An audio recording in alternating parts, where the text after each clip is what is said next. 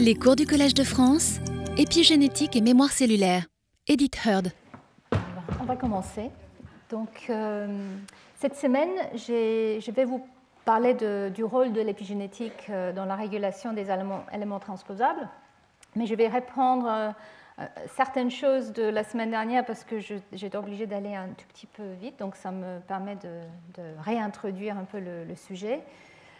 Et donc voilà, comme pour rappel, euh, ces éléments transposables qui sont capables de, bouger dans le génome, euh, ce sont des, gènes mobiles. Euh, ils ont été appelés les, gènes sauteurs. Ils ont aussi été classifiés comme étant de, l'ADN égoïste parce qu'ils peuvent bouger dans le génome et à travers euh, les générations avec, euh, on va dire, leur propre intérêt, pas forcément l'intérêt du, hôte, le génome qui, les porte. Et euh, aussi, ils ont été utilisés pour expliquer tout cet ADN en excès que nous avons dans notre génome, cet ADN poubelle. Mais comme je l'ai souligné, les, séquençages des génomes a non seulement démontré à quel point il y a cet ADN euh, qui a été appelé euh, poubelle euh, non codant l'ADN bazar, comme, comme, on a appris la semaine dernière, finalement cet ADN qui, qui, est mobile ou qui était mobile est capable d'apporter des, des, outils pour l'évolution des génomes. Donc non seulement la, la, taille des génomes, mais la structure des génomes et aussi la finesse de la régulation génique mais donc là, vous voyez euh, les, chiffres. Euh, en tout cas, dans le, génome humain, euh, on estime presque 5 millions d'éléments transposables présents, soit intacts, soit en fossiles, mais probablement c'est beaucoup plus parce que nous ne sommes pas forcément capables de, détecter toutes les, reliques, tous les, anciens éléments transposables qui sont devenus mutés, remaniés avec le temps. Il y a plusieurs euh, façons de bouger dans le génome. Ici, c'est tout petit, je suis désolée, vous ne voyez pas à peine, mais c'est les, deux types euh, classiques d'éléments transposables qui ont été définis. Euh, donc ici, c'est un, transposant d'ADN qui en fait sort du génome via la protéine qu'il peut produire, la transposase, et qui va bouger ailleurs, qui va s'insérer ailleurs. Et ici, c'est euh, le type d'élément qu'on appelle rétrotransposant, qui en fait passe par un système de copie-coller qui passe via un intermédiaire d'ARN. Et donc le, le, résultat de tout ça, c'est le mouvement pas forcément euh, euh, en, un instant T, parce que euh, effectivement le mouvement illégitime de, tous ces éléments ferait qu'il y aura une létalité très précoce. Je vais revenir sur ce sujet plus tard. Donc ça peut être extrêmement dangereux pour un génome de permettre cette mobilité, mais néanmoins il y a une mobilité qui fait que cet ADN ces éléments transposables peuvent s'accumuler partout dans le génome. Et ici, je vous montre un karyotype euh, humain qui est hybridé en vert avec une sonde qui détecte un type d'éléments, c'est les éléments euh, qu'on appelle ALU chez l'humain, qui sont présents, comme vous voyez, un peu partout sous nos chromosomes, de manière extrêmement abondante. Et même si euh, beaucoup d'éléments transposables et leurs hélices sont présents dans ce qu'on appelle l'hétérochromatine, la chromatine silencieuse sur laquelle je vais revenir, euh, nous savons aussi que même dans les gènes, pas dans les parties codantes, euh, pas dans les parties qui vont produire les protéines elles-mêmes, les exons, mais ailleurs dans le gène, dans l'intron et dans les parties non traduites, les gènes sont très très rempli d'éléments transposables et, leurs euh, reliques. Donc ici vous voyez euh, le gène BRCA2 euh, qui est connu comme étant extrêmement important pour le sauvegarde du génome et qui est aussi impliqué dans le cancer du sein. Et vous voyez ici les, parties exoniques au noir.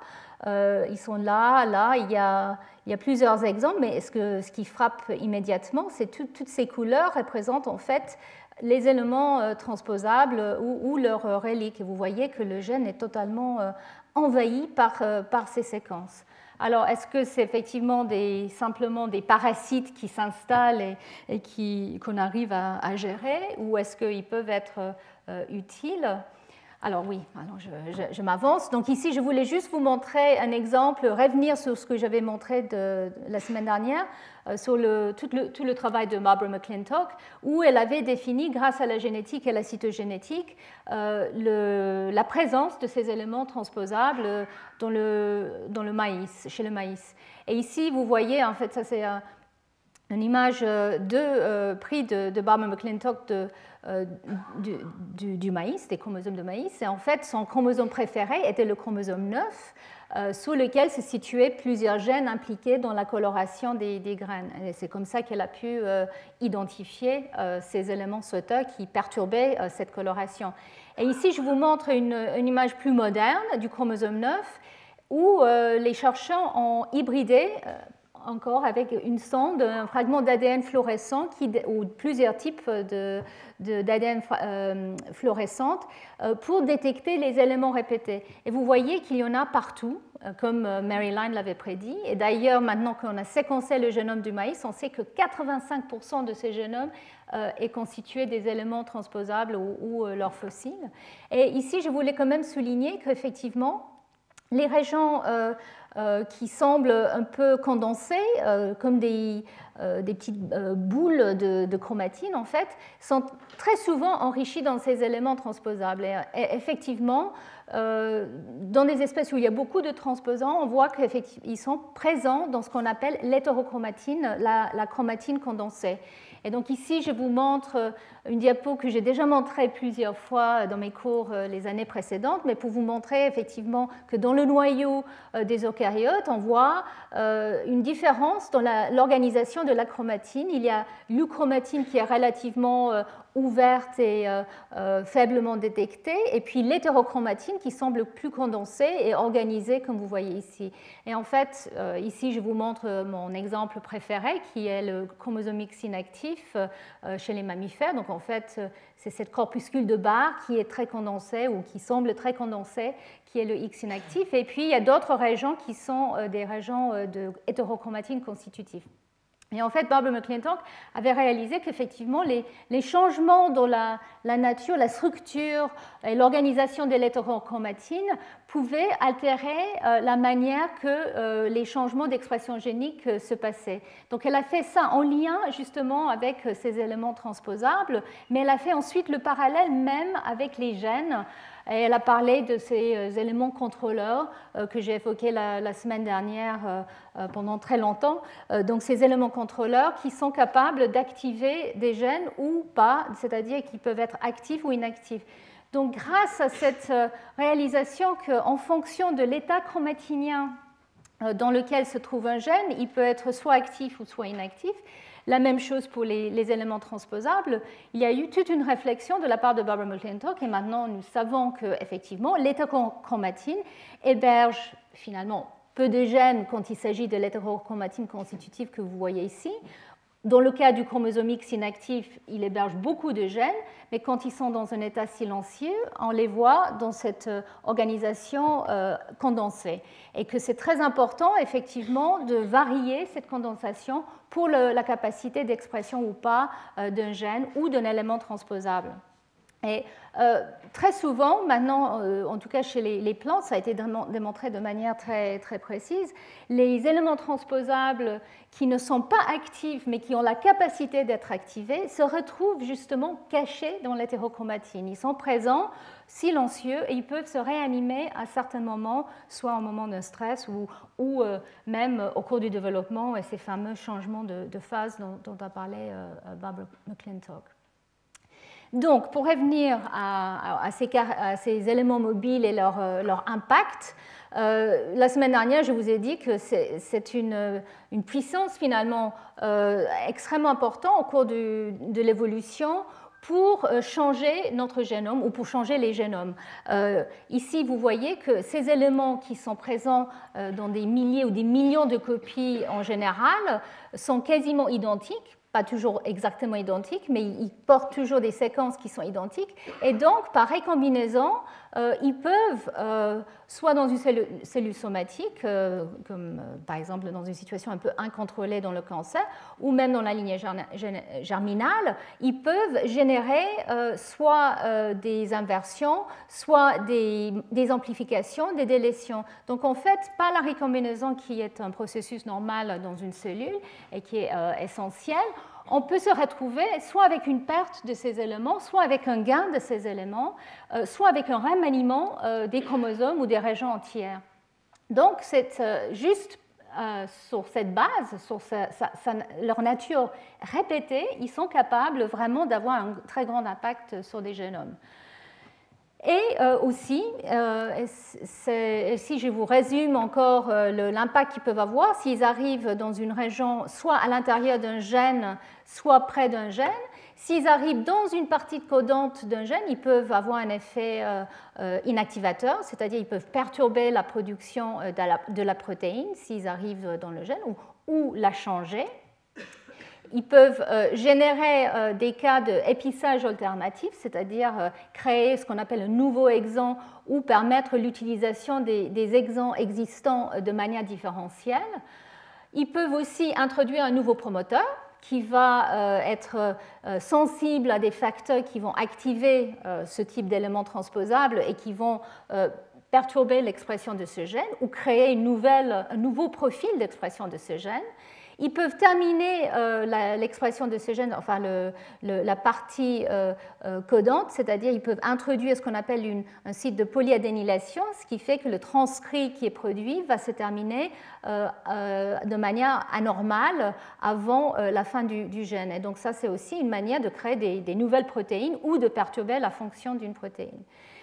Ils peuvent euh, aussi s'insérer et générer ce qu'on appelle des éléments régulateurs, qui peuvent être soit à l'intérieur d'un gène, mais dans la partie intronique, soit à l'extérieur d'un gène et très loin. Et ces éléments euh, qu'on appelle euh, régulateurs, enhancers ou autres sont vraiment, maintenant nous réalisons, très importants. Et c'est pour ça que cette partie non codante du génome, finalement, a été euh, a été décrété comme étant une partie très importante parce que beaucoup de ces éléments euh, mobiles euh, introduisent des, nouveaux, acteurs de régulation génique à longue distance. Et ils peuvent aussi euh, perturber épigénétiquement euh, un gène. Si un élément transposable arrive, vous allez voir, j'espère, au cours de, ce cours et celui de la semaine prochaine, qu'effectivement, ça peut attirer euh, des changements épigénétiques qui peuvent influencer la stabilité de l'état inactif de, la transcription d'un gène. Ils peuvent aussi créer des, nouvelles, des nouveaux ARN parce que juste l'acte de transcription pas forcément dans une région codante, peut générer euh, des transcrits. Et ces transcrits peuvent avoir des rôles très importants euh, dans différents euh, processus, y compris des processus épigénétiques. Et enfin, ils peuvent créer une toute nouvelle fonction. Et c'est ça que je voulais rapidement illustrer aujourd'hui, parce que je n'ai pas eu le temps de, de, le détailler la semaine dernière. Donc, on sait par exemple qu'une protéine qui s'appelle la syncytine, qui est absolument essentielle pour euh, le, bon fonctionnement euh, du placenta et en fait pour l'échange entre le fœtus euh, et les tissus maternels, ce gène a été dérivé en fait d'un rétrovirus qui est devenu un endorétrovirus. Et en fait, c'est ce processus qu'on appelle exaptation qui est une, une utilisation nouvelle d'une partie d'un transposant ou d'un rétrotransposant pour euh, le hôte, et donc la création d'une nouvelle fonction via ce nouvel gène. Et en fait, euh, on pense que euh, la, syncytine, qui était peut-être à la base de la mise en place de l'échange fœto-maternel, était dérivée d'un rétrovirus ou d'un endo-rétrovirus. Et ici, je vous montre en fait cette protéine qui peut-être à l'origine faisait partie de, ce qu'on appelle l'enveloppe du virion. Euh, qui reconnaissait un récepteur et qui était utilisé en fait pour l'infection d'un rétrovirus dans, son hôte, en fait, euh, cette protéine a été, une partie euh, de cette protéine a été utilisée justement pour créer une interaction entre deux cellules qui permet leur fusion. Et en fait, ces cellules, euh, cette syncytine permet la fusion entre les cellules maternelles et fétales, qui permet l'échange euh, de nutriments et d'informations qui sont absolument essentielles pour le fonctionnement du placenta. Et le knockout, la délétion de, ce gène chez la souris, euh, conduit à un absolu du placenta. Alors, l'histoire est beaucoup plus compliquée que ça, parce qu'on pense qu'en fait, à l'origine, il y avait un gène syncytine qui, était, euh, qui a, qui a apparu, apparu, au cours de l'évolution, qui était peut-être responsable justement du passage euh, des mammifères qui pondaient des œufs à des mammifères qui avaient des placentas. Et ensuite, dans différents types de mammifères, on voit que des nouveaux gènes de syncytine ont, été, euh, ont évolué qui sont caractéristiques de chaque type de, de placentation chez des différents mammifères, comme par exemple les primates ou les rongeurs ou les lapins. Et à chaque fois, on pense que c'est une nouvelle euh, euh, étape d'exaptation, c'est-à-dire un nouveau gène M être utilisé pour euh, créer ces, nouvelles protéines qui sont utilisées. Donc voilà, ça c'est un, des exemples, je, trouve, le plus élégant. Et, c'est, en fait, c'est les, travaux de Thierry Heidmann, qui est un chercheur français qui travaille ici à Paris. Et donc l'autre système qui est beaucoup plus classique, euh, enfin qui est peut-être plus connu, c'est que notre système immunitaire euh, adaptif dépend en fait d'une fonction qui est euh, dérivée d'un transposant. Donc les gènes qui sont absolument critiques pour activer la recombinaison qui est essentielle pour créer la diversité d'anticorps que nous que nous produisons dans notre système immunitaire adaptif, l'origine était euh, un transposant euh, qui était, euh, et, donc ces, protéines qui sont en fait capables de gérer cette récombinaison entre les différentes locus du, entre les différentes parties du locus VDJ pour, pour l'adaptation des nouveaux types d'anticorps a évolué environ 500 millions d'années. Donc ça, c'est un autre exemple où les transposants ont été exploités par le hôte pour leur propre euh, utilisation. Et donc l'autre euh, aspect est euh, l'exaptation des séquences régulatrices ou des, éléments qui, sont apportés par ces éléments transposables. Et donc en fait ces, ces éléments transposables portent donc quand ils sont autonomes, les gènes capables de permettre leur, leur excision ou leur réplication et, leur réinsertion ailleurs. Et ils ont donc euh, aussi des promoteurs et des éléments régulateurs pour leur expression. Et justement, c'est ces éléments régulateurs qui, souvent, jouent un rôle dans la régulation des gènes à côté quand ils s'insèrent quelque part dans le génome.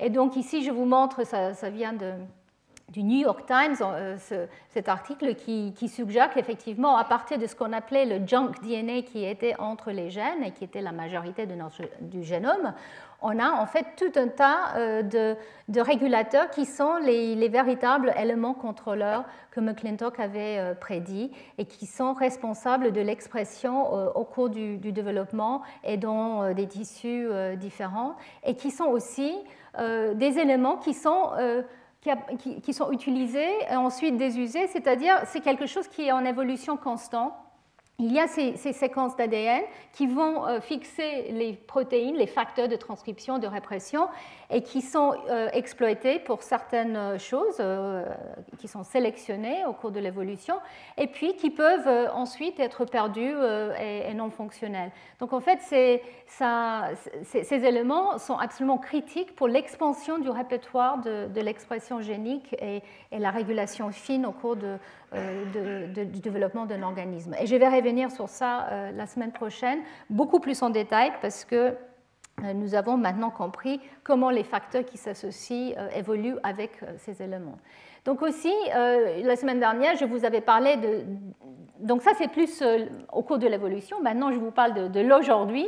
Et effectivement, l'insertion de ces éléments transposables peut soit perturber l'expression ou la fonction d'un gène. Donc ici, c'est les deux exemples que j'ai mentionnés la semaine dernière.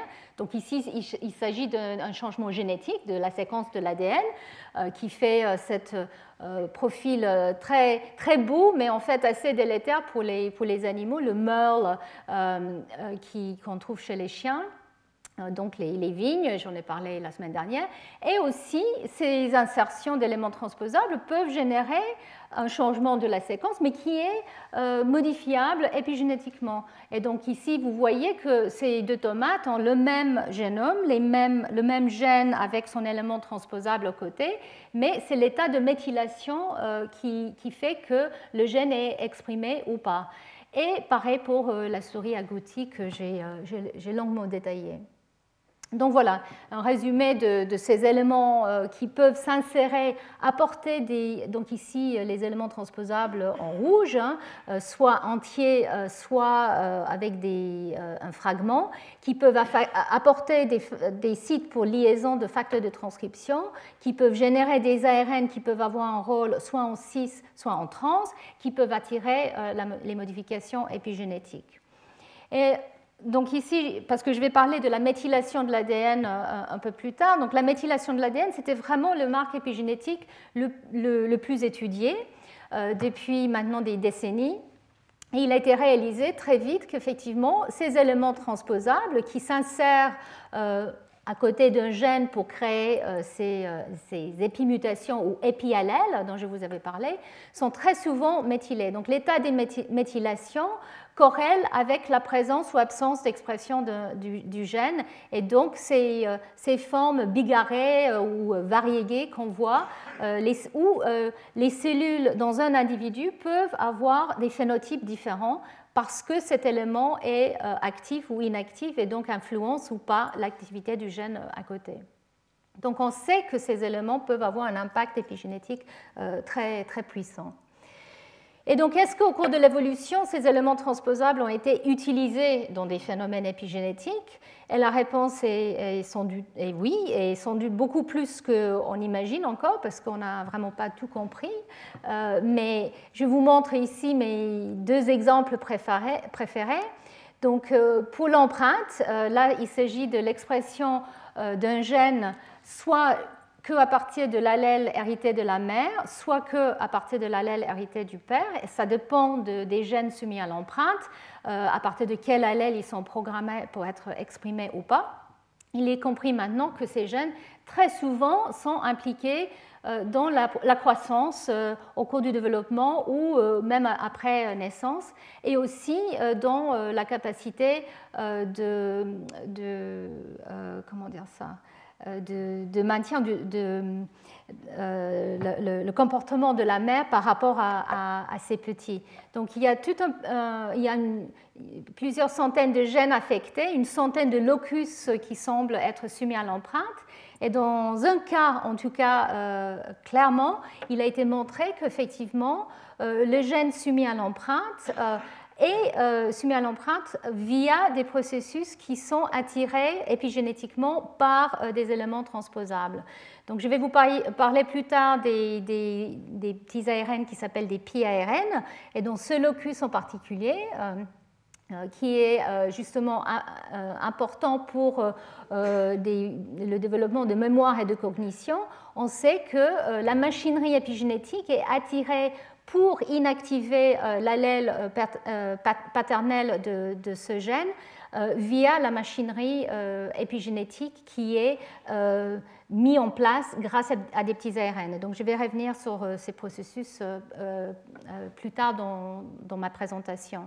L'autre exemple que je voulais décrire très rapidement, c'est donc l'inactivation du chromosome X, où là, on sait qu'un des deux chromosomes X chez les femelles est inactivé, même si les deux X peuvent être identiques, un des deux est inactivé, donc c'est un processus épigénétique et cet état est, gardé, euh, euh, maintenu au cours des divisions cellulaires de manière très stable euh, au cours de la vie.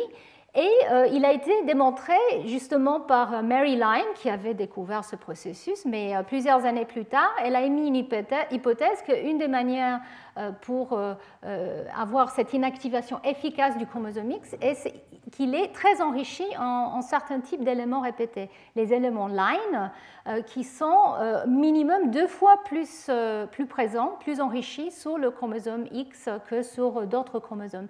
Et donc, elle a proposé qu'effectivement, ces éléments line étaient des facilitateurs de la mise en place d'un état hétérochromatique. Ici, je vous montre euh, une cellule euh, femelle et où on regarde que l'ADN de ces éléments répétés. Euh, ici, vous voyez ça en blanc. Et en, vert, vous voyez, on détecte spécifiquement le chromosome X. Et vous voyez, les deux chromosomes X sautent aux yeux. Ils sont très enrichis, effectivement, avec ces éléments. Donc voilà, comment exactement ces éléments line jouent leur rôle? Est-ce qu'ils sont là justement pour permettre une condensation de la chromatine.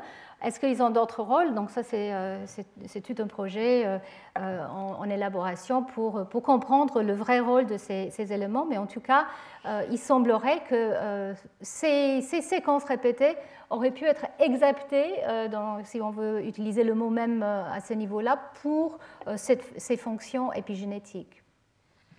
Donc euh, ici, je vous résume un petit peu comment les chercheurs ou les scientifiques ont, réfléchi à ce euh, lien entre les mécanismes épigénétiques et les éléments transposables.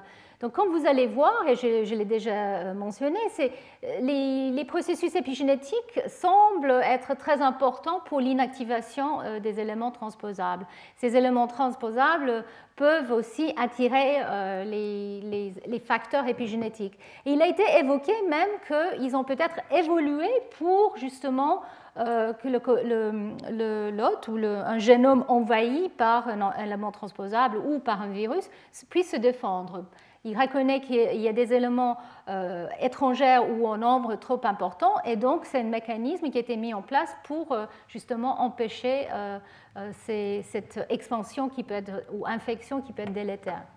Mais de l'autre côté, il a été aussi proposé que peut-être c'est parce qu'il y a des, éléments, des, des, mécanismes épigénétiques que ces éléments transposables peuvent en fait euh, euh, rester dans le hôte. Justement, ils sont mis en silence, mais ils ne sont pas mutés, pas forcément mutés, ils sont juste mis en silence. Donc ça veut dire qu'ils peuvent rester, comme je l'ai dit tout à l'heure, ils peuvent se cacher dans l'hétérochromatine par exemple, et se réveiller de temps en temps pour euh, aller envahir ou s'amplifier. Donc c'est peut-être parce qu'il y avait déjà une certaine machinerie épigénétique que ces éléments transposables ont pu euh, justement euh, continuer à exister dans, les génomes.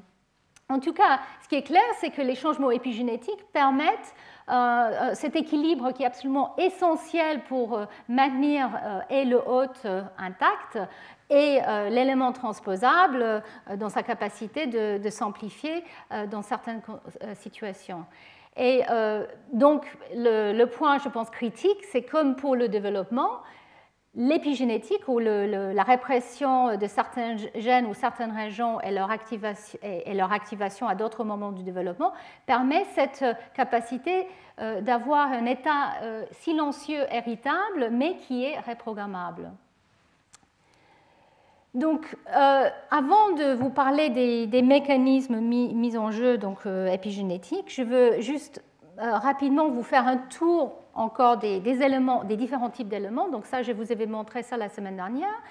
Donc il y a différents types d'éléments transposables euh, qui diffèrent euh, entre, euh, entre, les organismes dans leur distribution et leur nombre.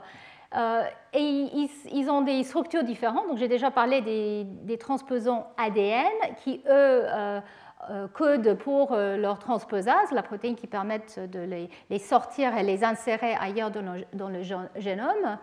Et puis, aussi euh, ces éléments rétrotransposables euh, qui sont euh, peut-être dérivés des rétrovirus ou qui sont peut-être à l'origine aussi des, rétrovirus parce qu'ils peuvent acquérir des, protéines quand ils, se répliquent au moment d'une amplification. En tout cas, ces rétrotransposants euh, et ces transposants sont présents dans tous les génomes, mais à des quantités euh, différentes.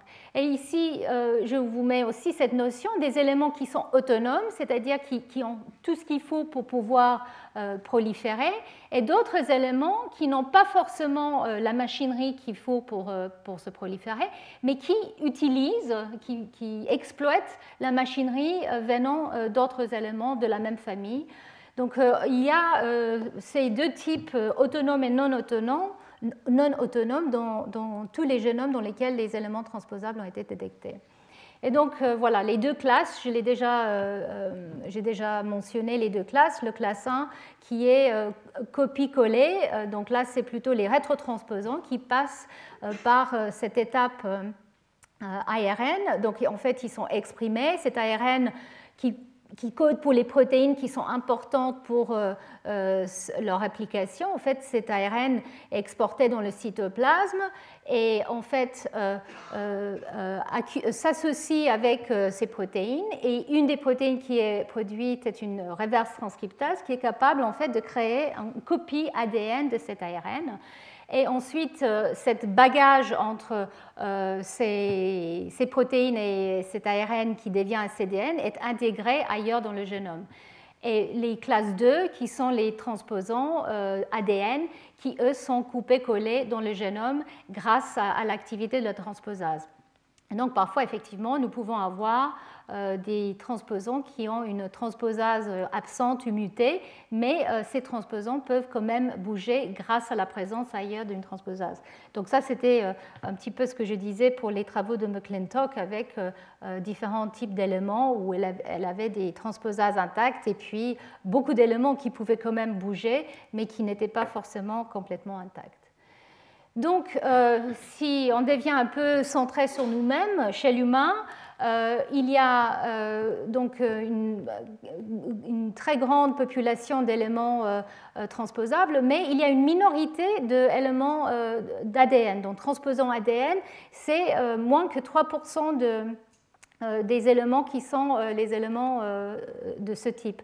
Par contre, il y a énormément de, de rétrotransposants et donc il y a euh, ces fameux lines euh, qui sont présents euh, dans 17% de la population. Donc en fait, ces éléments sont présents soit en forme intacte, soit dégénérés. Et dans la plupart des cas, surtout chez l'humain, c'est dégénéré. Donc en fait, il, y a une, il y a un peu plus que 100 000 lines dans le génome humain et la plupart sont effectivement mutés, tronqués, incapables de s'exprimer ou de bouger. Et il y a euh, quelques lines qui sont quand même capables de euh, produire euh, leurs protéines et se, répliquer. Donc ces quelques lines sont responsables de la mobilité de eux-mêmes, mais aussi d'autres éléments, et je vais revenir sur les signes.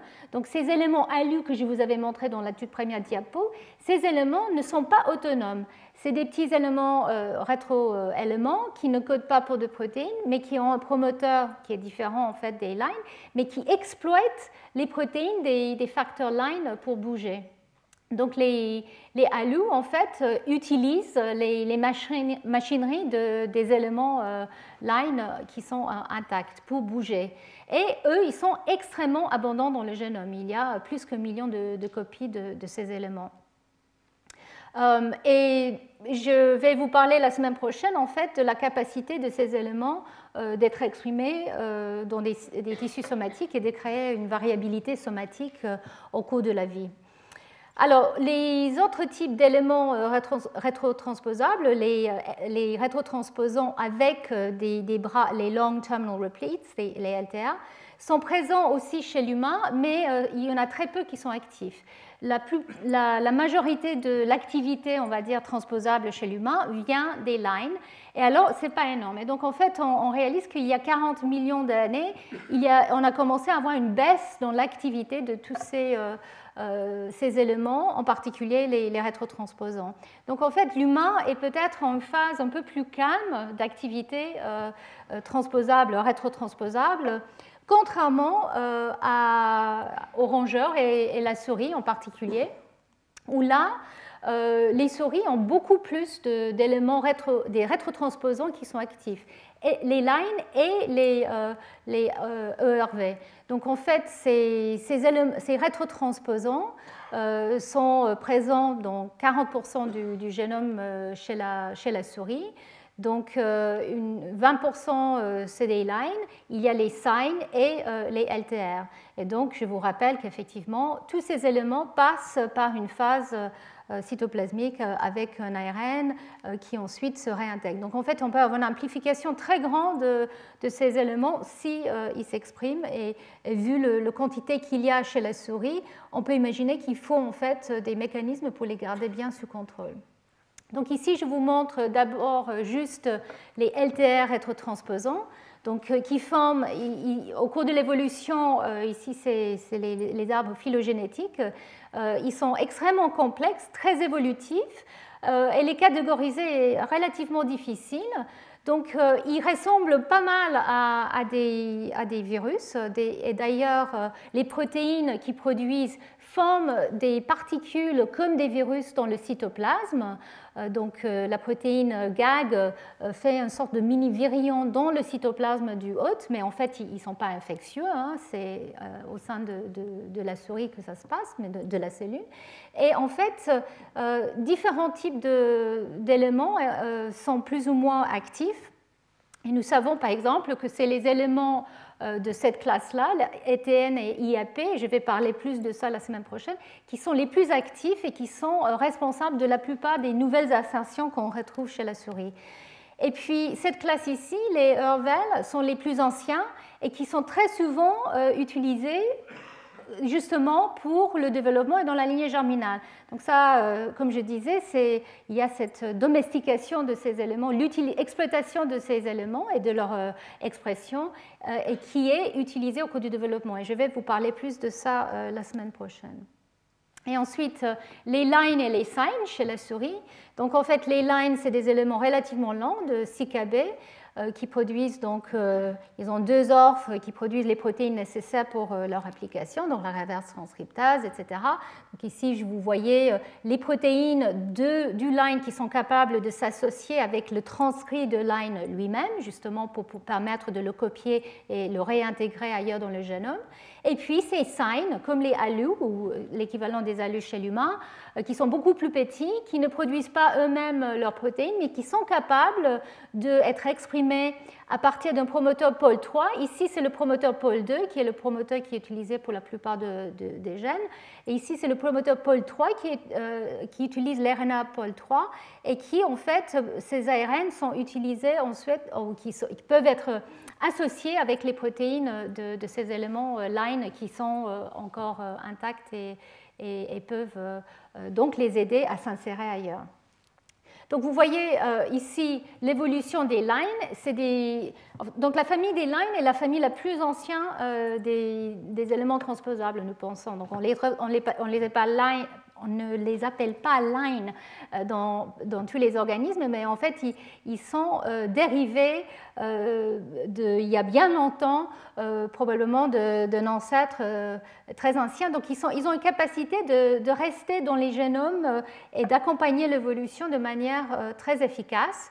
Et chez la souris, nous savons qu'il y a en fait donc beaucoup, beaucoup dans le, génome qui sont intacts, donc environ 20 000 qui sont intacts, mais parmi ceux-là, euh, ils ne sont pas tous capables de s'exprimer ou de produire euh, euh, les protéines. Donc il n'y a que 3 000 copies qui sont encore capables d'être de, actifs. Bon, c'est beaucoup plus que chez l'humain, où on pense qu'il n'y a qu'une dizaine qui restent, qui sont actifs. Chez la souris, il y en a beaucoup plus, mais c'est quand même que 3, 000. Et c'est les, éléments les plus récents qui sont encore actifs.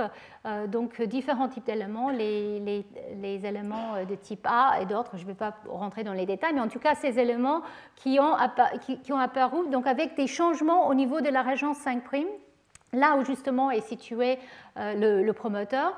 Donc c'est les modifications de cette région qui accompagnent l'évolution des nouvelles euh, familles de ces éléments. Et justement, on pense que c'est ces changements euh, de séquence qui permettent à ces éléments de tout d'un coup exploser euh, et de s'amplifier parce que justement, ils ont acquis la capacité de, s'exprimer et de ne pas être réprimés par le. Donc, c'est des, phases d'expansion et de répression qu'on voit au cours de l'évolution. Et donc, ces, ces 3000 copies qui sont encore actives chez, chez, la souris sont les plus récents euh, de ces éléments. Donc juste pour résumer, je vous avais parlé donc des, transposants, mais il y en a très peu chez les mammifères, beaucoup plus chez les, plantes et aussi euh, les rétrotransposants euh, que je viens de, vous décrire.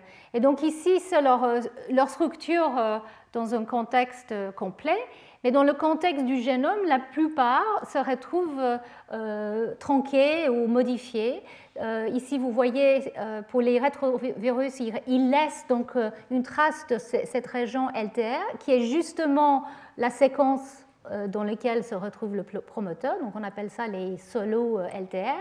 Et on trouve pour les lines très souvent les fragments euh, tronqués pour la région 5'. Donc ils manquent leur promoteur, mais qui ont cette partie de, du, gène line.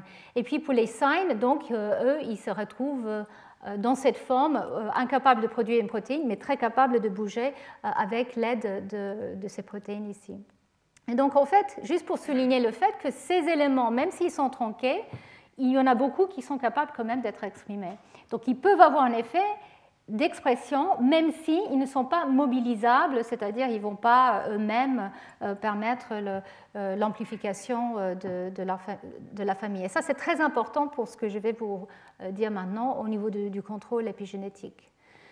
Donc là, je vais vous parler justement de comment le hôte gère l'expansion ou la, présence de ces éléments transposables et surtout quand il y a une nouvelle vague d'éléments qui apparaissent, comment tout ça est géré? Je vous avais dit qu'effectivement, on voit qu'il y a des avantages au cours de l'évolution, ça c'est incontestable, mais si ces éléments pouvaient s'exprimer ou bouger de manière incontrôlée, c'est clair que ça n'avancerait pas. Il y aura une létalité très précoce. Donc comment ils arrivent à, persister dans notre génome?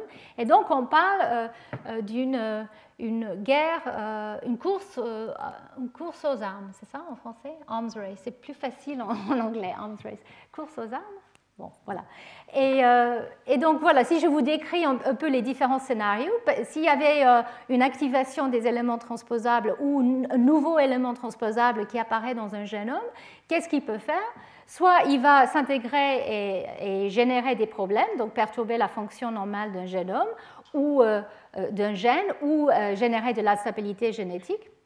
Soit il aura, mais très rarement, un effet avantageux qui pourrait être sélectionné, comme la syncytine et d'autres d'autres quelques exemples, soit il n'aura aucun effet et donc il, aura, il participera justement juste à l'expansion de la taille du génome, comme le junk DNA dont on parlait, soit il n'aura pas un effet immédiat parce qu'il pourrait être réprimé ou géré, mais il peut avoir un effet quand même à plus long terme. Donc il y a plusieurs scénarios, et on pense qu'effectivement le, hôte, le génome hôte et l'organisme a développé différentes stratégies pour se défendre contre ces actions euh, éventuellement néfastes. Et il y a plusieurs niveaux, de, contrôle. Et moi, euh, parce que euh, c'est ma spécialité, je vais vous parler que, surtout de l'aspect épigénétique et transcriptionnel. Mais quand même, je dois vous décliner un petit peu les, différentes stratégies. Donc voilà, ici c'est pour pour euh, résumer la, situation, bon, je, me suis dit, c'est pas mal. Là, vous pouvez imaginer qui vous voulez. Hein, dans les jours actuels, on peut très bien euh, dire qu'effectivement, ces, euh, courses aux armes vont recommencer, pas que pour les éléments transposables, malheureusement, mais au cours de l'évolution, justement, les différentes armes sont utilisées pour gérer ces moments de choc génomique, comme celui que Barbara McClintock avait évoqué qui sont capables de déclencher la réactivation des éléments transposables.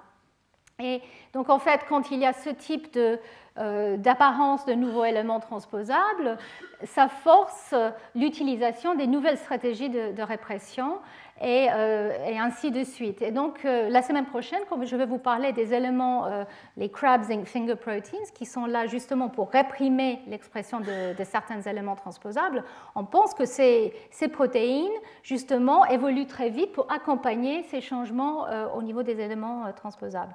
Mais c'est la même chose pour les mécanismes épigénétiques et les autres mécanismes qui sont importants pour contrôler l'activité de, de ces éléments. Donc je vous montre juste l'exemple des lines ici. Donc euh, les lines euh, et leur cycle de vie, si on veut dire. Donc ça c'est le noyau, ça c'est le, cytoplasme d'une cellule. Et en fait, comme je l'ai mentionné, les lines, quand ils sont activés transcriptionnellement, l'ARN sort du noyau il doit être traduit justement pour produire les protéines qui l'accompagnent dans sa capacité de se répliquer et réintégrer. Et donc en fait, on a plusieurs étapes ici qui peuvent être les cibles de, des armes de défense que la cellule hôte va, euh, va, produire. Donc il y a plusieurs étapes. Il y a la transcription de l'élément lui-même. Il y a les, les, les activités post-transcriptionnelles où l'ARN, lui, peut être modifié ou attaqué, euh, perturbé. Il y a la capacité de cet ARN de s'associer avec des protéines qui, sont produites par lui-même, aussi par les protéines hôtes sa capacité d'être réimporté dans le noyau ou il doit se réintégrer quelque part dans, dans le génome.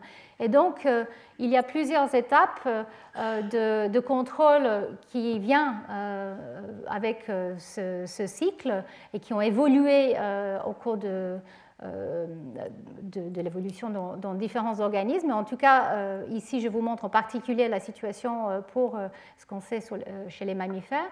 Donc euh, il y a euh, au niveau de la transcription euh, les facteurs qui, contrôlent l'expression de ces éléments et les facteurs épigénétiques qui, répriment l'état actif de, ces éléments. Donc on peut complètement inactiver ces éléments grâce à ce type de contrôle. Il y a aussi un contrôle post-transcriptionnel. Donc si par hasard ils sont actifs, il y a euh, des mécanismes qui permettent d'empêcher le fonctionnement normal de ces ARN.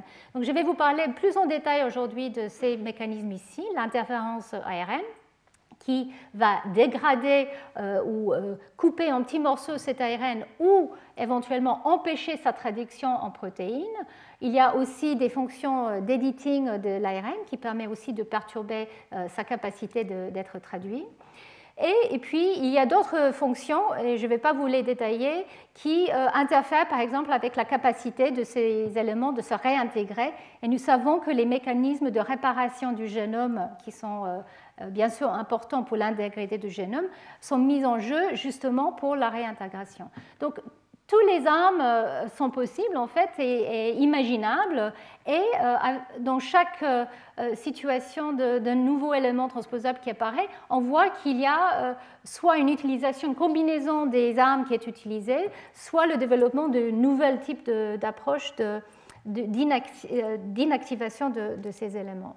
Et je vais vous parler justement de, de cette euh, processus d'interférence d'ARN qui est capable, lui, non seulement de perturber euh, l'ARN produit, mais aussi de mettre en place euh, une, inactivation transcriptionnelle de ces locus dans, notre génome.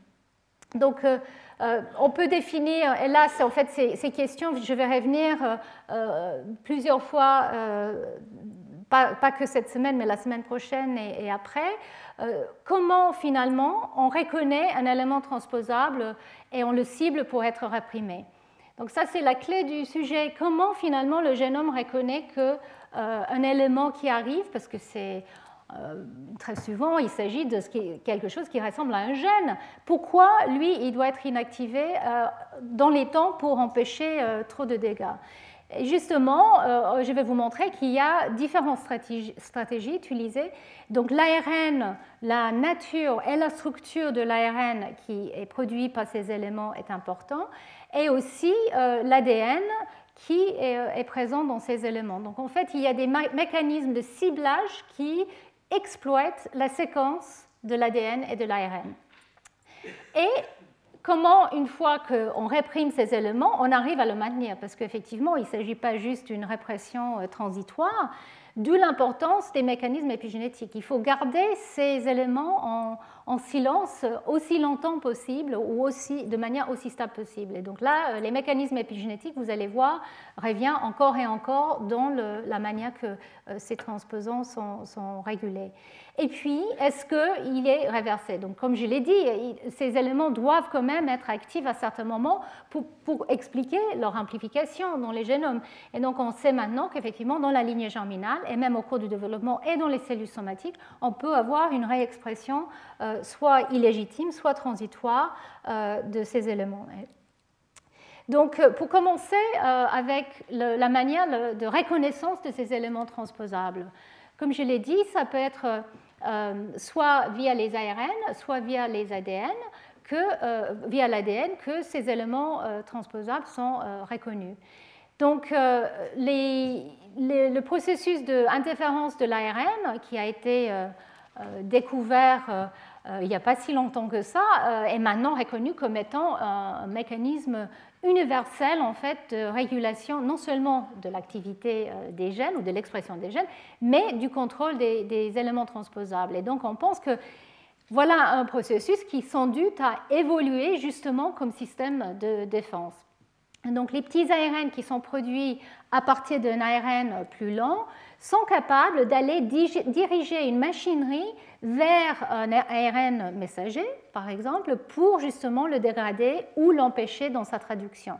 Donc ça, c'est euh, les mécanismes qui ont été donc découverts et pour lesquels euh, le prix Nobel a été attribué en 2006 à Craig Mello et Andy Fire, euh, qui travaillaient surtout chez le nématode C. elegans il faut dire qu'il y avait des études aussi, surtout chez les plantes, qui ont découvert effectivement ces populations des petits ARN qui étaient probablement, euh, qui étaient euh, certainement les issus de, ce processus d'interférence ARN. Et donc les, études chez les plantes, grâce à la génétique et grâce à l'étude des, différents contextes comme celle que McClintock nous avait décrite, avait déjà euh, fourni euh, des idées par rapport à ces ARN. Mais c'était chez le nématode que ça a été vraiment euh, formellement prouvé et donc que ces ARN, ce processus d'interférence ARN pouvait aller attaquer certains messagers, surtout quand il s'agissait, par exemple, de, de, séquences externes, on va dire soit un virus, soit un transgène, mais aussi des éléments transposables. Et c'est là où le, côté épigénétique est arrivé un peu plus tard. En fait, il y a eu la réalisation que ces petits ARN étaient capables non seulement d'aller attaquer le messager, mais aussi d'aller modifier la chromatine. C'est-à-dire des petits ARN qui, sont produits d'un ARN euh, messager euh, ou naissant euh, dans une cellule à partir d'un transposant, comme un line par exemple, sont capables d'aller recruter une machinerie euh, chromatinien qui va aller réprimer le locus. Donc en fait, comme je l'ai dit, on pense que ça c'est peut-être la stratégie la plus ancienne et la plus conservée et qui est élaborée encore et encore pour se combattre contre les éléments transposables. Les facteurs clés pour ce processus sont extrêmement conservés. Donc en fait, les facteurs impliqués dans la RNAi et, justement dans le, ce qu'on appelle les RNA-induced silencing complexes risk sont extrêmement conservés et peut-être datent du dernier euh, ancêtre commun euh, chez les, eucaryotes. Donc euh, on, peut voir qu'effectivement, ils ont été dans certains organismes multipliés maintes fois justement pour être utilisés dans différents contextes pour se battre contre les éléments transposables ou pour être utilisés pour la régulation génique normale. Euh, dans un, organisme. Donc, euh, ils existent dans tous les eucaryotes, sauf la levure euh, de Cerevisiae en tout cas. Et l'aspect en commun dans tous ces mécanismes, c'est la spécificité qui est apportée via ces petits ARN qui vont être complémentaires à l'ARN qu'ils doivent cibler. Et donc ça, c'est absolument clé à cette reconnaissance pour aller attaquer que spécifiquement certains types euh, de, locus ou des ARN produits des, locus. Donc ça, c'était, euh, je dirais, un moment euh, de, compréhension essentiel et je vais vous montrer un ou deux exemples, un ou deux exemples dans un instant. Je voulais quand même faire le parallèle avec le système CRISPR-Cas9. En général, maintenant, je pense que tout le monde a entendu parler de système. Euh, ce système, on le voit dans les alphos, on le voit partout. Donc, euh, c'est chez les bactéries le système, on va dire, d'immunité de, qui permet justement d'empêcher euh, l'introduction d'ADN de phages. Et donc, c'est un système très ancien chez les bactéries qui lui est basé sur la, le, garde des, morceaux de cet ADN envahissant un moment, qui ensuite euh, va, produire un ARN et qui va guider une, un enzyme qui va cliver l'ADN et qui va donc pouvoir aller attaquer l'ADN du locus. Donc ici, l'interférence est au niveau de l'ADN. Mais ce que je veux souligner, c'est que le guide, la manière que cette interférence est guidée, est via un ARN. Comme pour l'RNAi, où là, euh, euh, les locus euh, répétés, par exemple, produisent des ARN qui vont aller guider soit la destruction de l'ARN cible, soit l'association avec un locus. Mais là, ce n'est pas pour cliver l'ADN du locus, c'est simplement pour le réprimer. Mais je pense que ce qui est important, c'est que effectivement, encore et encore, euh, les, organismes, les systèmes biologiques utilisent euh, les acides nucléiques pour la reconnaissance précise euh, de soi et de non-soi. Et donc, ça, c'est le, je dirais, le, parallèle entre les deux systèmes, c'est la, capacité de guider des machineries précises à certains locus grâce à, des petits ARN. Donc, si je reviens à ce que je vous avais montré, donc je, vais vous parler maintenant un peu plus en détail euh, des systèmes qui ont évolué euh, euh, justement pour se combattre contre les, éléments transposables et leur activité. Mais l'autre stratégie est au niveau de l'ADN. Et là, il s'agit, comme je l'ai mentionné tout à l'heure, de la reconnaissance des, séquences d'ADN via des facteurs, soit de transcription, soit de répression. Et en fait, il y a des répresseurs, des protéines à doigt de zinc. Donc ici, je vous montre donc ça, c'est euh, euh, l'ADN que, que, vous voyez ici avec euh, la chromatine.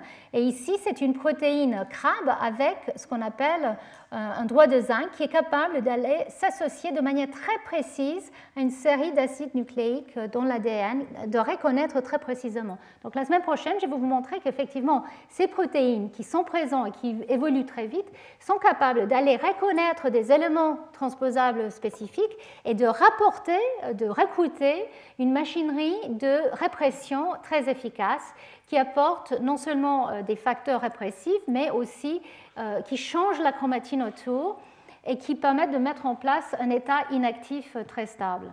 Donc nous avons les deux stratégies, ARN et ADN, tous les deux vont permettre d'inactiver de manière euh, stable, relativement stable, la possibilité d'exprimer ces éléments mobiles.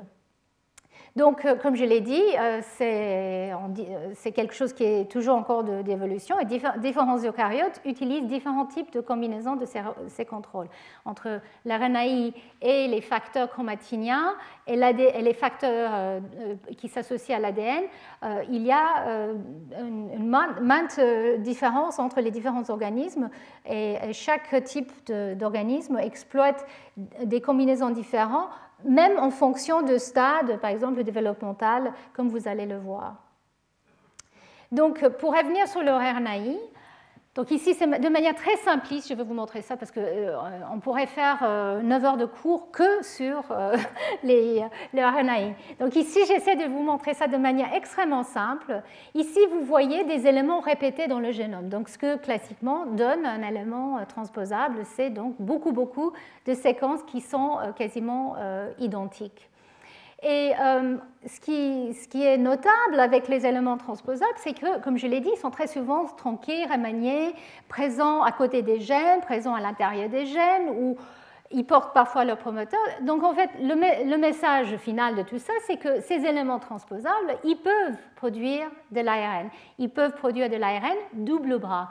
Donc, en fait, c'est ça la, nature un peu différente qui est produit par ces éléments transposables, c'est la capacité de produire des ARN qui sont aberrants ou double bras, alors que la plupart de nos, ARN messagers sont bien sûr simple bras.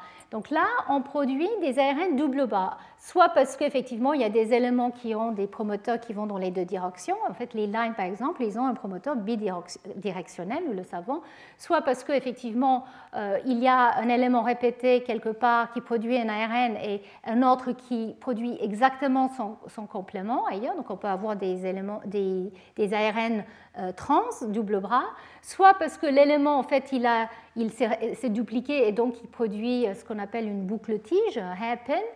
Donc voilà, il y a plusieurs manières que ces éléments transposables peuvent produire des ARN aberrants ou double bras.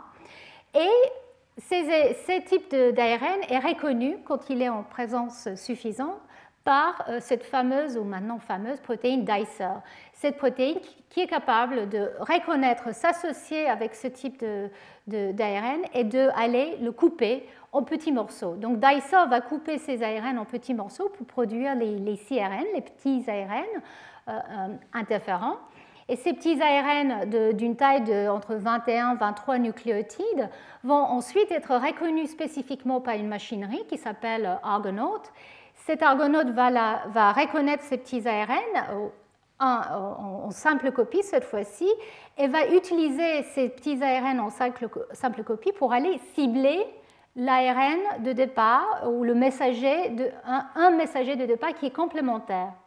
Et donc là, on peut avoir ce qu'on appelle euh, le, slicing. Donc soit euh, cette euh, machinerie va aller cliver le, messager qui, est produit, soit en fait cette machinerie peut, tout ça dans le cytoplasme, soit il peut réintroduire dans le noyau et là il peut aller s'associer avec les locus qui sont complémentaires à cette région d'ARN simple bras, ces petits ARN. Donc en fait, ces petits ARN qui sont associés avec Argonaut peuvent euh, aller euh, faire ce qu'on appelle du post-transcriptional gene silencing, donc c'est la dégradation des, messagers ARN ou euh, l'interférence avec la traduction, soit ils peuvent réintroduire dans le noyau et là associer avec des facteurs chromatiniens pour induire une inactivation transcriptionnelle. Donc ça, c'est euh, un sujet extrêmement euh, actif actuellement. Euh, les chercheurs, en utilisant différents systèmes, ont commencé à vraiment comprendre les mécanismes de, ces, processus de manière extrêmement ciblée, et efficace. Ici, juste pour vous montrer que, par exemple, chez l'humain, chez la souris et chez la drosophile, il y a différents nombres de protéines argonautes. Et donc justement, on pense qu'effectivement, en fonction des besoins, euh, les, différents agos peuvent être, ont évolué, soit pour gérer des processus normaux euh, du hôte, de développement ou autre pour les micro-RN, soit pour gérer justement ce système de défense des transposants, des virus, donc les CRN, soit aussi, et ça c'est un autre système qui a évolué dans certains organismes, avec ces systèmes euh, de pRNA qu'on retrouve en particulier dans la lignée germinale et dont je vais vous, parler. Donc en plus des cRNA, on a une autre voie qui s'appelle la voie pRNA. Pour, euh, euh, donc ça vient en fait de, la protéine qui est un peu équivalent à l'argonaute, qui est PIWI. Euh, et puis oui, en fait, c'était le nom de mutant chez la drosophile euh, qui, dont le, phénotype était euh, des petits testicules. Donc P-element induced wimpy testis. Et donc cette PIWI, en fait, elle peut reconnaître comme argonaute les petits ARN. Alors ce qui est un peu différent avec cette voie, c'est que euh, très souvent, donc, euh, il s'agit de la production d'un ARN à partir de certains locus dans le génome qui sont bourrés des éléments transposables. C'est des clusters de transposants et de rétroéléments, euh, donc très longs et très répétés. Et donc, ces précurseurs ARN sont produits en particulier dans la lignée germinale, et sont reconnus par une protéine, ici chez la drosophile zucchini, qui peut aller la reconnaître. Et cette fois-ci, ce n'est pas forcément des ARN double bras, même si on ne connaît pas exactement la, je dirais, la structure des pRNA précurseurs exactement comme ils sont, mais en tout cas, cette zucchini peut reconnaître ces précurseurs et les couper comme euh, Dicer, mais avec euh, euh, des spécificités un peu différentes. Donc, il, génère des petits ARN un peu plus longs, de plus que entre 24 et un peu plus de nucléotides. Et donc, ces petits ARN s'associe de manière spécifique avec ces facteurs euh, PIWI qui sont exprimés en général que dans la lignée germinale, euh, un, peu ailleurs aussi, mais en tout cas chez la souris, en particulier chez dans la lignée germinale. Et, donc ces, ces, ARN associés avec PIWI euh, peuvent en fait aller ciblé, l'ARN, un ARN cible, et cet ciblage va générer en fait une sorte d'amplification de, de, la production de ces petits ARN qu'on appelle le ping-pong cycle. Je ne vais pas rentrer dans les détails de cette amplification, mais on pense que c'est une manière de raffiner euh, le type de cible de transposant ou autre qui, doit être ciblé et de produire une grande quantité de ces petits, euh, de ARN pRNA qui, eux, peuvent, comme pour euh, les cRNA, se réintroduire dans le noyau et aller trouver tous les locus qui sont semblables euh, au cluster qui l'ont produit. Donc en fait, s'il y a des nouveaux éléments ou des éléments transposables ailleurs, euh, les pi-RNA qui sont produits à partir de ces, régions vont aller euh, les cibler justement pour les, réprimer. Donc, voilà, ici je vous résume ce que je viens de vous dire de manière un peu tortueuse. Mais en tout cas, les, les, éléments transposables peuvent produire donc, ces ARN double bras qui sont ciblés par DICER et qui génèrent les petits ARN euh, interférents qui peuvent eux ensuite être soit utilisés pour euh, couper euh, l'ARN messager, soit pour aller cibler une machinerie d'inactivation chromatinienne ou dans le système de pRNA, en particulier dans la lignée germinale, on peut même amplifier ces signaux des petits ARN pour aller établir de façon extrêmement efficace et stable la répression des éléments transposables. Et donc voilà, là c'est pour vous dire que si vous avez euh, rien compris, c'est pas grave, parce que en fait les deux grands experts ou deux des grands experts dans le domaine seront là très bientôt.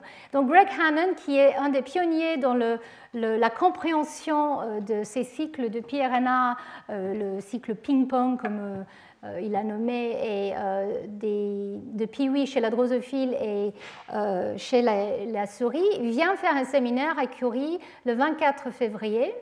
Et Rob Martinson, qui lui est un des pionniers dans la compréhension des petits ARN interférents et euh, leur relation avec le silencing euh, chez les plantes et aussi euh, chez Saccharomyces pombé, vient faire un, séminaire le 8 mars après mon cours, mon dernier cours. Mais je vais quand même revenir sur le vivant pour vous montrer un peu comment toute cette machinerie est, mise en œuvre et la semaine dernière, j'ai mentionné qu'après les études de McClintock euh, chez le maïs et la découverte des éléments mobiles, euh, chez la drosophile, les éléments transposables ont aussi été euh, découverts. Et donc, en fait, c'était des observations sur un processus qu'on appelle hybrid dysgenesis ou dysgenèse hybride, je pense dysgénésie hybride en français.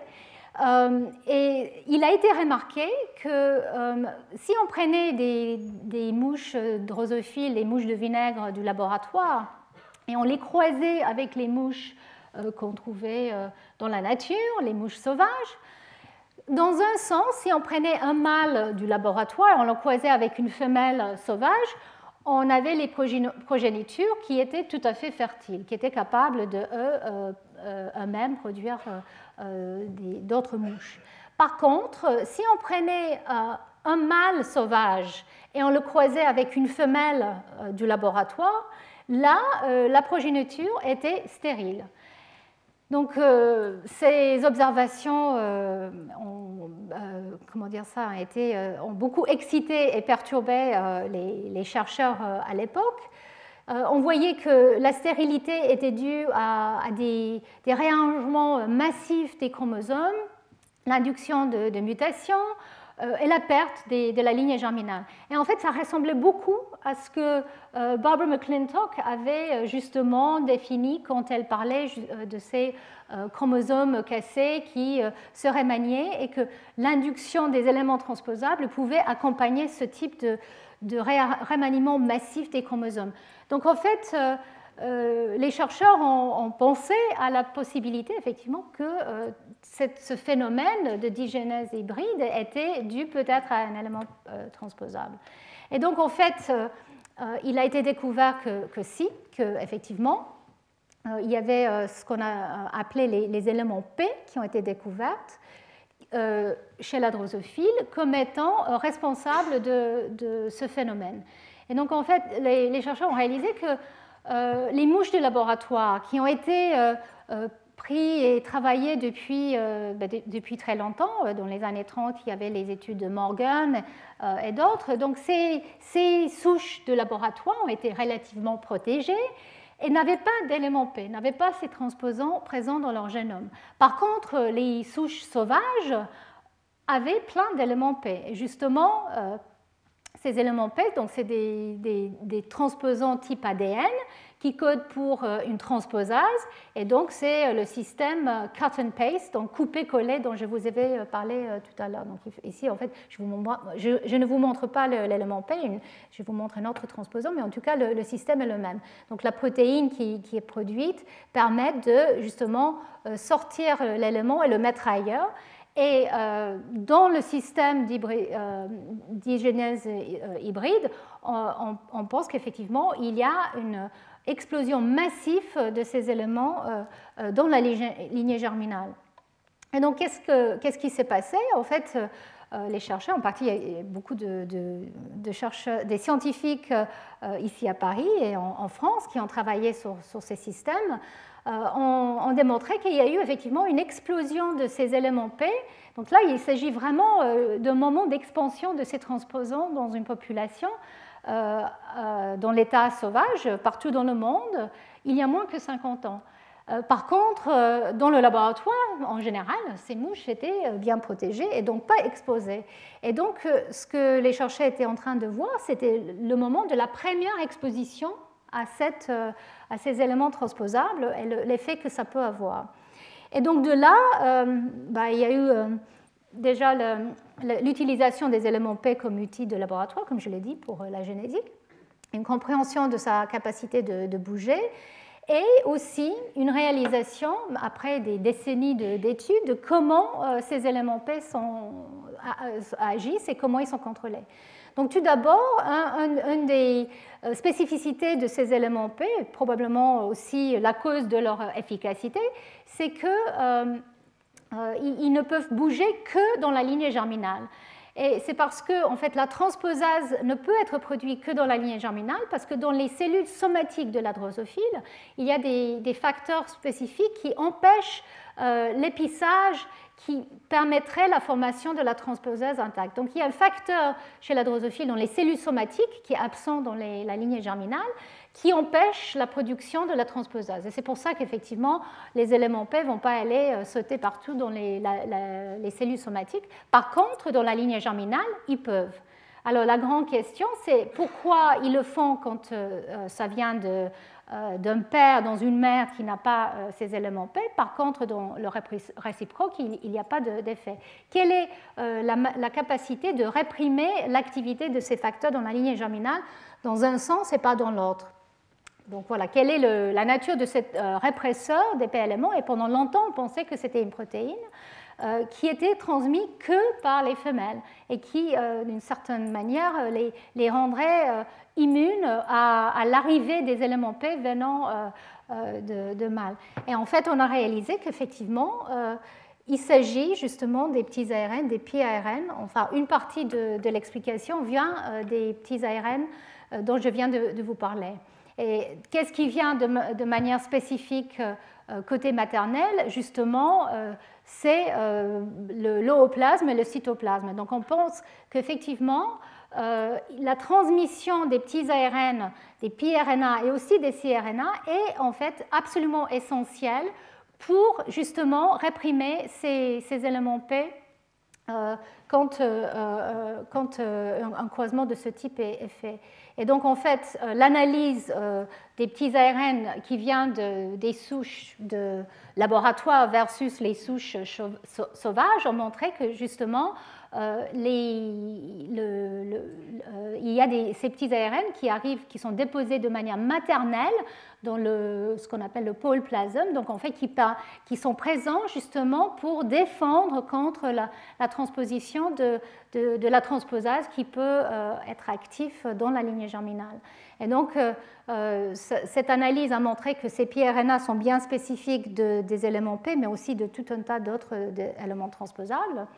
Et donc la conclusion, c'est qu'effectivement la dysgénésie hybride peut être expliquée par le fait qu'il n'y a pas des petits ARNP dans une femelle qui vient du laboratoire et que quand un mâle sauvage est utilisé, lui, il peut produire, donc il a son élément P présent, il peut produire le transposant et donc ça peut conduire à une dégénération totale de la ligne germinale dans la progéniture. L'autre point euh, qui a été euh, plus récemment étudié, c'est que ces éléments, ces petits ARN maternels sont même capables d'aller, euh, on va dire, déclencher ou réveiller d'autres locus dans le génome. Donc c'est un processus qu'on appelle paramutation. Je ne vais pas vous en parler aujourd'hui, mais ça, c'est les, études qui ont été faites euh, ici euh, à Paris par l'équipe de Stéphane Hansrey.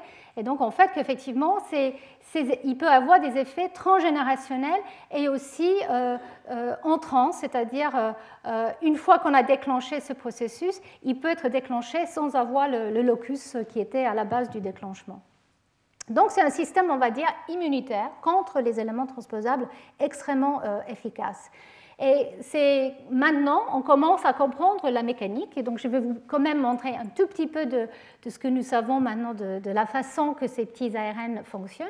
Donc comme je vous l'avais dit, ces petits ARN peuvent s'associer euh, spécifiquement avec les protéines PIWI.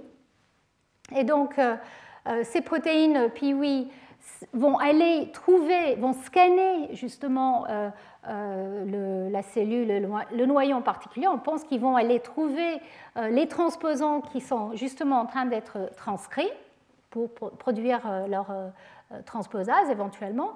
Donc ils vont aller trouver ces ARN naissants et ils vont apporter avec eux justement des facteurs qui vont permettre l'inactivation. Donc en fait, quand Piwi, avec son ARN, euh, son petit ARN, va trouver le, transcrit naissant, euh, on pense qu'effectivement, il recrute euh, un, complexe, le Panoramix, Panx complexe, qui va induire la, répression co-transcriptionnelle en recrutant plusieurs facteurs.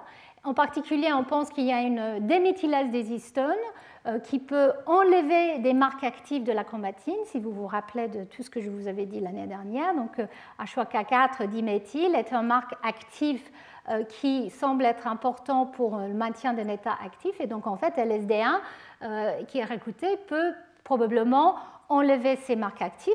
Donc, ça, facilite l'extinction transcriptionnelle.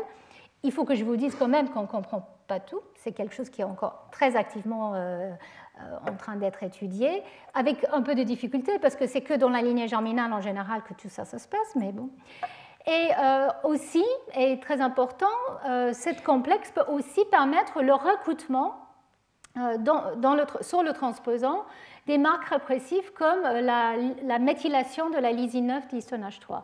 Donc il y a un complexe qui est recruté avec l'histone méthyltransférase EGLES et puis des cofacteurs qui va permettre euh, la mise en place d'une chromatine répressive à euh, ce locus.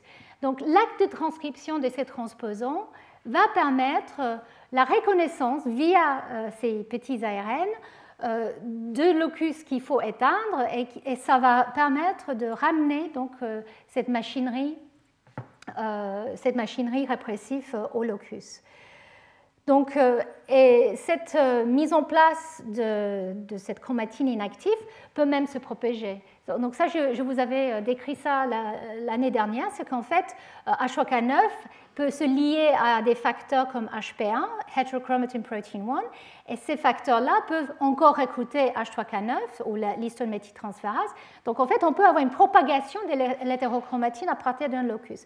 Dans certaines situations, c'est une bonne chose, et dans d'autres, ce n'est pas une bonne chose. Il ne faut pas propager l'hétérochromatine partout. Et donc, justement, il a été proposé qu'il y a un autre facteur qui s'appelle Maelstrom, qui, euh, reconnaît justement euh, l'ARN simple bras et qui est peut-être là pour empêcher la propagation trop étendue de cette marque répressive, pour le limiter peut-être justement à ces éléments transposables qui doivent être réprimés et pas le permettre d'aller euh, inactiver des gènes à côté qui sont peut-être eux importants au niveau transcriptionnel. Donc voilà, je vous avais montré un exemple euh, de, de la voie RNAi via les RNA chez la drosophile. Euh, ici, je vous montre effectivement que soit via l'action de Dicer et les CRNA soit via l'épRNA, on peut avoir l'inactivation transcriptionnelle et le recrutement de la machinerie d'hétérochromatine. Alors cette machinerie d'hétérochromatine peut varier d'une espèce à l'autre. Donc là, je vous avais montré chez la drosophile les, modifications des histones H3K9 triméthyle et HP1. Euh, ce sont des facteurs qui sont présents euh, chez la drosophile, aussi chez les mammifères. Mais par contre, euh, la méthylation de l'ADN, qui est le marque épigénétique classique dont je vous avais déjà parlé chez les mammifères, n'existait pas chez la drosophile. En tout cas, pas en quantité importante et clairement pas euh, pour expliquer les, processus d'extinction euh, stable euh, transcriptionnelle. Alors que chez les mammifères, on pense qu'effectivement la méthylation de l'ADN est absolument clé. Donc je vais terminer en vous parlant un tout petit peu de la situation chez les mammifères maintenant, même voie, donc la ligne germinale.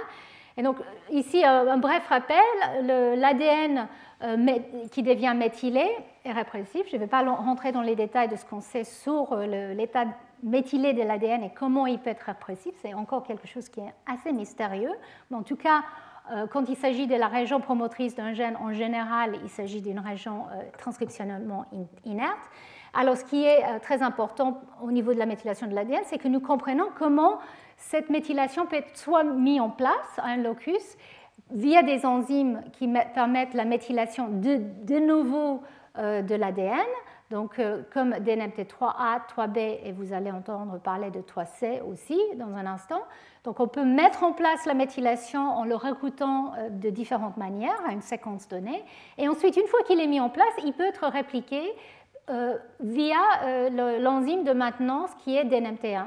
Donc l'ADN, au cours de sa réplication, devient hémiméthylé, ça j'ai déjà décrit ça en détail, et quand il est hémiméthylé, il peut être reconnu pour être reméthylé par DNMT1. Et dans certains cas, il peut être même déméthylé. Donc, Qu'est-ce qu'on sait euh, au niveau de la méthylation de l'ADN et l'activité des transposants? Nous savons que la méthylation est absolument essentielle pour la répression stable euh, des transposants. Donc, dans un mutant de souris où la, protéine euh, DNMT1, qui est la protéine de maintien de la méthylation, l'enzyme qui va reméthyler l'ADN hémiméthylé, quand on délète ce gène et on n'a plus cette méthyltransférase, on a une létalité assez précoce. Euh, comme vous voyez ici, les embryons à, 9 jours et demi euh, semblent bien euh, perturbés. Quand on regarde qu'est-ce qui se passe au niveau de leur méthylation, ici c'est l'ADN génomique qui est coupé avec un enzyme qui est sensible ou pas à la méthylation. Et comme vous voyez, effectivement, l'ADN dans le, le mutant DNMT1 et devient totalement accessible parce que cette euh, enzyme qui est sensible à la méthylation peut euh, la digérer. Ici, dans le sauvage, on voit que l'ADN n'est quasiment pas digéré.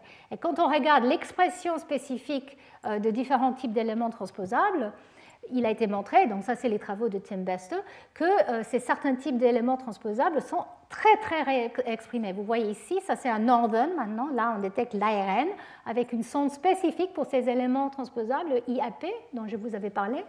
Ces éléments sont extrêmement euh, agressifs et normalement euh, totalement silencieux, mais dans un mutant DNMT1, on voit une réexpression massive de ces, éléments.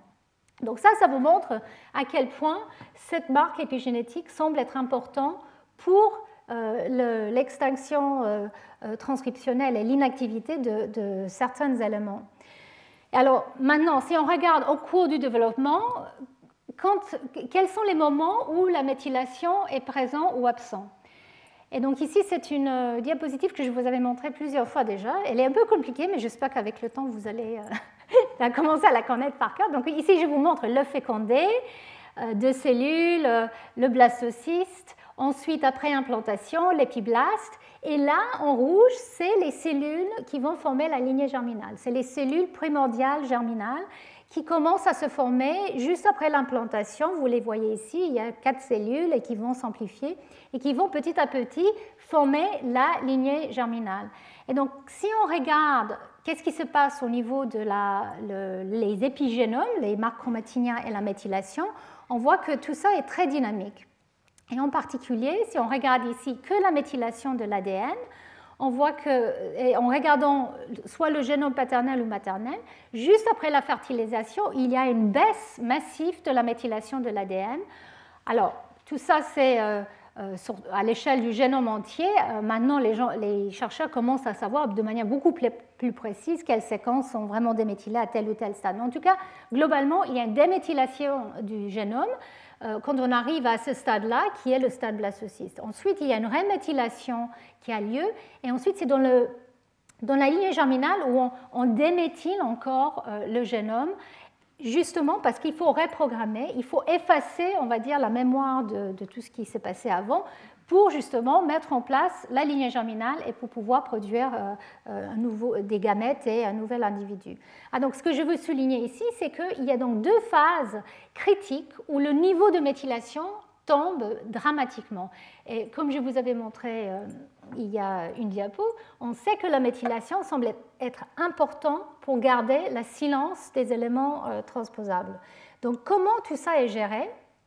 Quand la méthylation de l'ADN et d'autres marques chromatiniens sont euh, effacés pour être remis en place correctement, euh, donc, euh, comme, comme, vous le savez, chez l'humain ou chez les mammifères, on pense que ces marques épigénétiques sont totalement effacées ou presque totalement effacées à chaque génération. Donc comment les éléments transposables qui sont présents arrivent à, résister à, cette déméthylation Il y a quelques éléments qui résistent, je vais, en, je vais en parler la semaine prochaine, mais en tout cas, globalement, tout le monde est déméthylé à ces stades-là.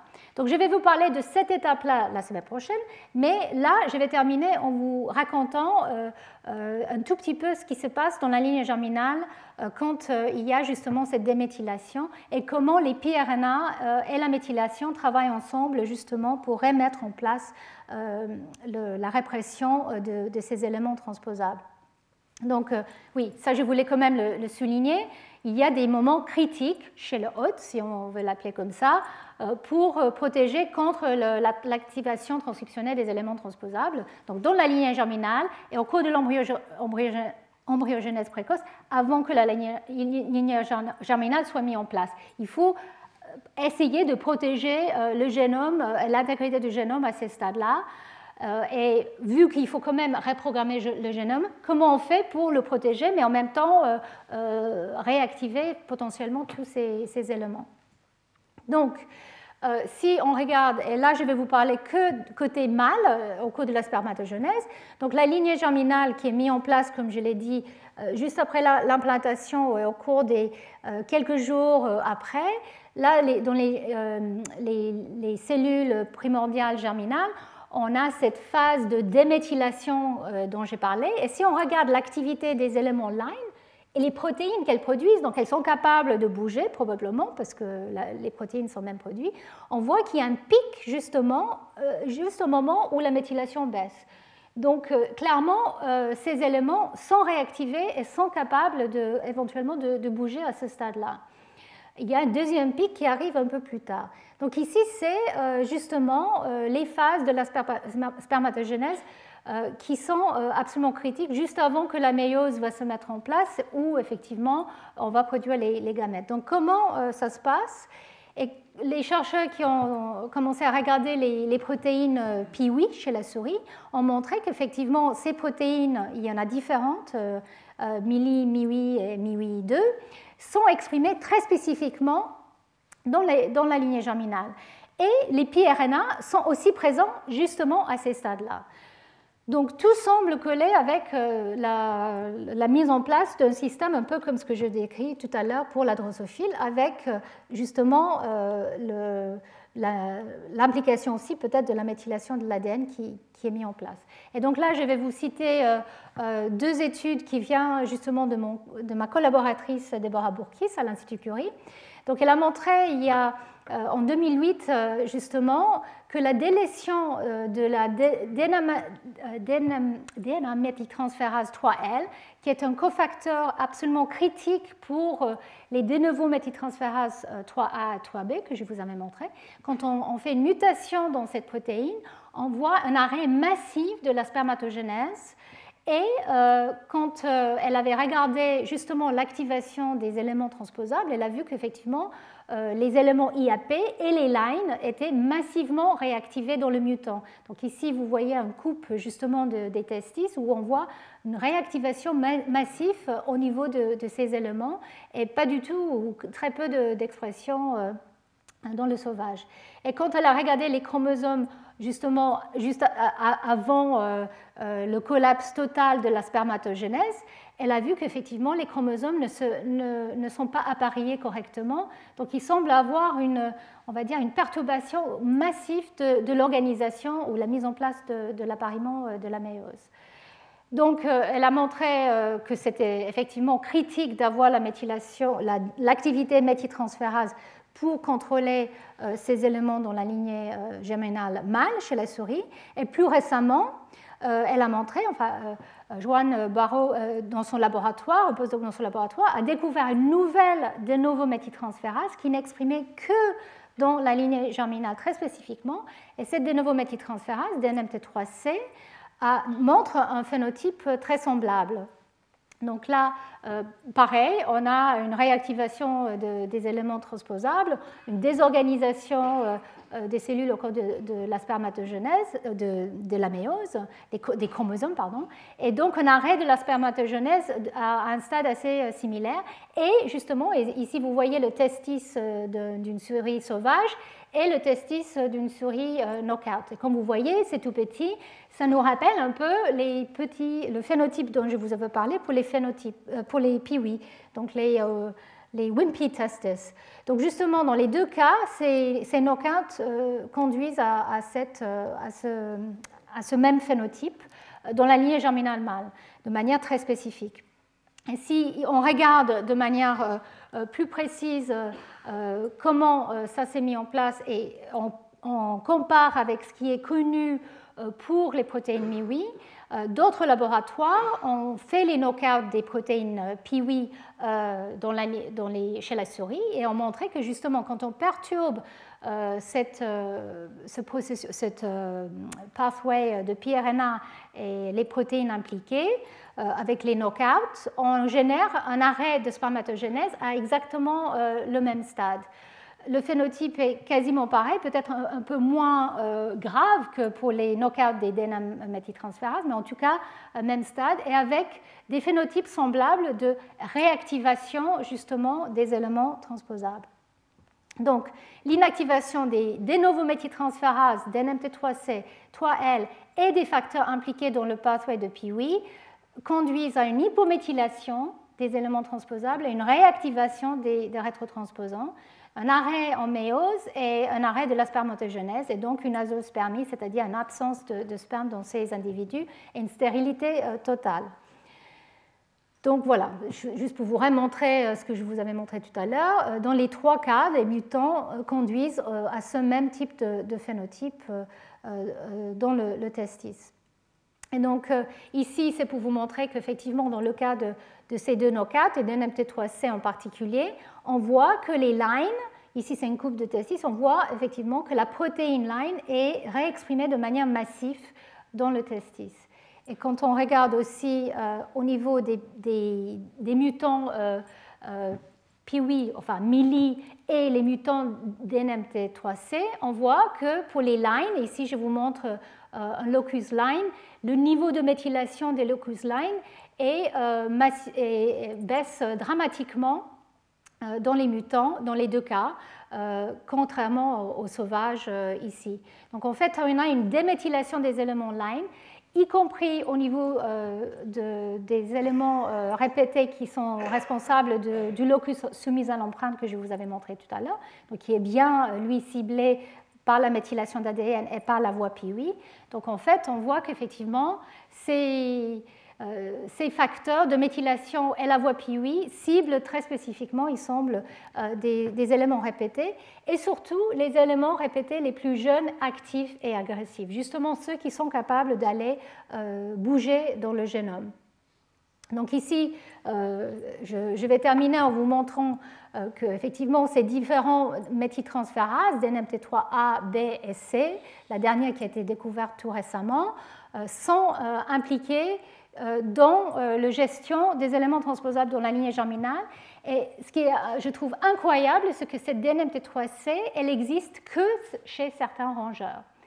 Donc pourquoi une nouvelle de novo méthyltransférase, en fait, qui a apparu par euh, duplication de la DNMT3B, pourquoi elle est apparue euh, chez ces rongeurs? Elle est exprimée très spécifiquement au stade où justement il y a cette vague de déméthylation dans le génome. Et donc, une des hypothèses qui a été proposée, c'est effectivement que cette de novo méthyltransférase a évolué justement pour gérer euh, certaines familles d'éléments transposables les plus jeunes. Et donc, peut-être c'est là, on revient à cette idée d'une course aux armes, où effectivement, avec euh, l'expansion des, éléments euh, type line et autres, il faut inventer des nouvelles euh, types de de peut-être pour gérer de manière extrêmement efficace l'activité aiguë de, ces éléments chez les, chez les rongeurs. Donc on voit qu'effectivement, il y a des machineries déployées très spécifiquement au, cours du, développement et au cours de, la spermatogenèse pour gérer l'expression euh, éventuellement très dangereux de, ces éléments répétés. Alors, nous ne savons pas encore exactement ce que fait cette expression des éléments répétés. En fait, dans les, deux cas, euh, les deux papiers que je vous avais cités, il n'est pas clair que ces éléments bougent tellement, mais euh, ils sont réactivés de manière très efficace. Donc, il se peut c'est juste leur acte de transcription qui est peut-être nocif, ou aussi le changement de l'état chromatinien. Mais il se peut aussi qu'il y a une, réelle mobilisation des éléments transposables. Donc ça, tout ça, c'est des choses qui vont être euh, étudiées euh, dans le laboratoire Bourkis euh, et, autres dans, l'avenir. Donc voilà, ici, je vais juste terminer en vous montrant qu'effectivement, les, les, lines, les éléments les plus jeunes utilisent les voies PRNA pour être contrôlés dans la lignée germinale, enfin utilisent, sont attaqués par les voies PRNA et euh, les méthyltransférases comme, comme DNMT3C. Euh, par contre, les éléments plus anciens n'ont peut-être plus besoin de ce type de contrôle parce qu'il y a d'autres systèmes qui ont été élaborés pour euh, justement les, inactiver. Et là, la semaine prochaine, je vais vous parler justement de ces facteurs CRAB que je mentionnais qui, eux, ciblent l'ADN. Ce n'est pas via l'ARN qui sont ciblés, mais probablement via l'ADN, la séquence spécifique de, des éléments transposables. Donc on pense qu'effectivement, différentes machineries sont présentes pour euh, attaquer les éléments les plus récents de manière, euh, on va dire, un peu euh, dynamique, et d'autres mécanismes sont présents pour gérer l'extinction transcriptionnelle et d'activité des, éléments plus anciens. Donc voilà, je vais terminer en faisant juste un résumé de ce que je vous avais décrit aujourd'hui. Donc il y a des stratégies d'interférence ARN et des facteurs épigénétiques qui travaillent ensemble, qui ont coévolué avec justement les, éléments transposables et qui permettent justement euh, la protection du génome contre l'expression et ou la mobilité des éléments transposables qui sont présents, aussi des éléments nouveaux qui pourraient arriver, et euh, en même temps, euh, il faut ces fenêtres de temps où il y a peut-être un petit peu d'expression qui est permis pour justement permettre la transmission de ces éléments et leur expansion et l'acquisition des nouvelles fonctions du hôte. Donc c'est toute la notion d'épigénétique qui n'affecte pas l'ADN de, des séquences, mais juste leur activité qui est, qui important à, retenir. Il y a donc cette course aux armes, je pense que vous avez bien vu pour les facteurs épigénétiques, pour la RNAi aussi, et la semaine prochaine, je vais vous parler des facteurs euh, crab-zinc-finger. Et euh, là, je l'ai mentionné dans l'introduction, je n'en ai pas euh, encore parlé, mais je vais revenir sur cet aspect un peu plus tard dans les cours de cette année. C'est que finalement, cette machinerie, elle est exploitée pour générer ces éléments, ces allèles métastables, ces épimutations qui ont un état d'activité alternatif en fonction du stress environnemental ou euh, en fonction du, stade développemental. Donc ça, c'est très important justement pour euh, l'évolution. Et enfin, euh, voilà, je vais vous parler aussi de, la, combinaison de, ces, cette capacité d'avoir des, des, allèles métastables en associant euh, cette machinerie des facteurs de transcription et de répression qui sont en pleine évolution et qui sont là justement pour exploiter différentes séquences dans le génome, qui sont peut-être très utiles comme armes contre les éléments transposables, mais qui sont aussi utilisées pour des gènes, pour les réguler au cours du développement et aussi dans la lignée germinale. Donc la semaine prochaine, on va parler plus de, cet aspect-là. Et voilà, je termine euh, en vous rappelant euh, que même heure, euh, même jour, la, semaine prochaine, là, on va parler plus de, l'aspect développemental et je vous remercie. Retrouvez tous les contenus du Collège de France sur www.colège-2-france.fr.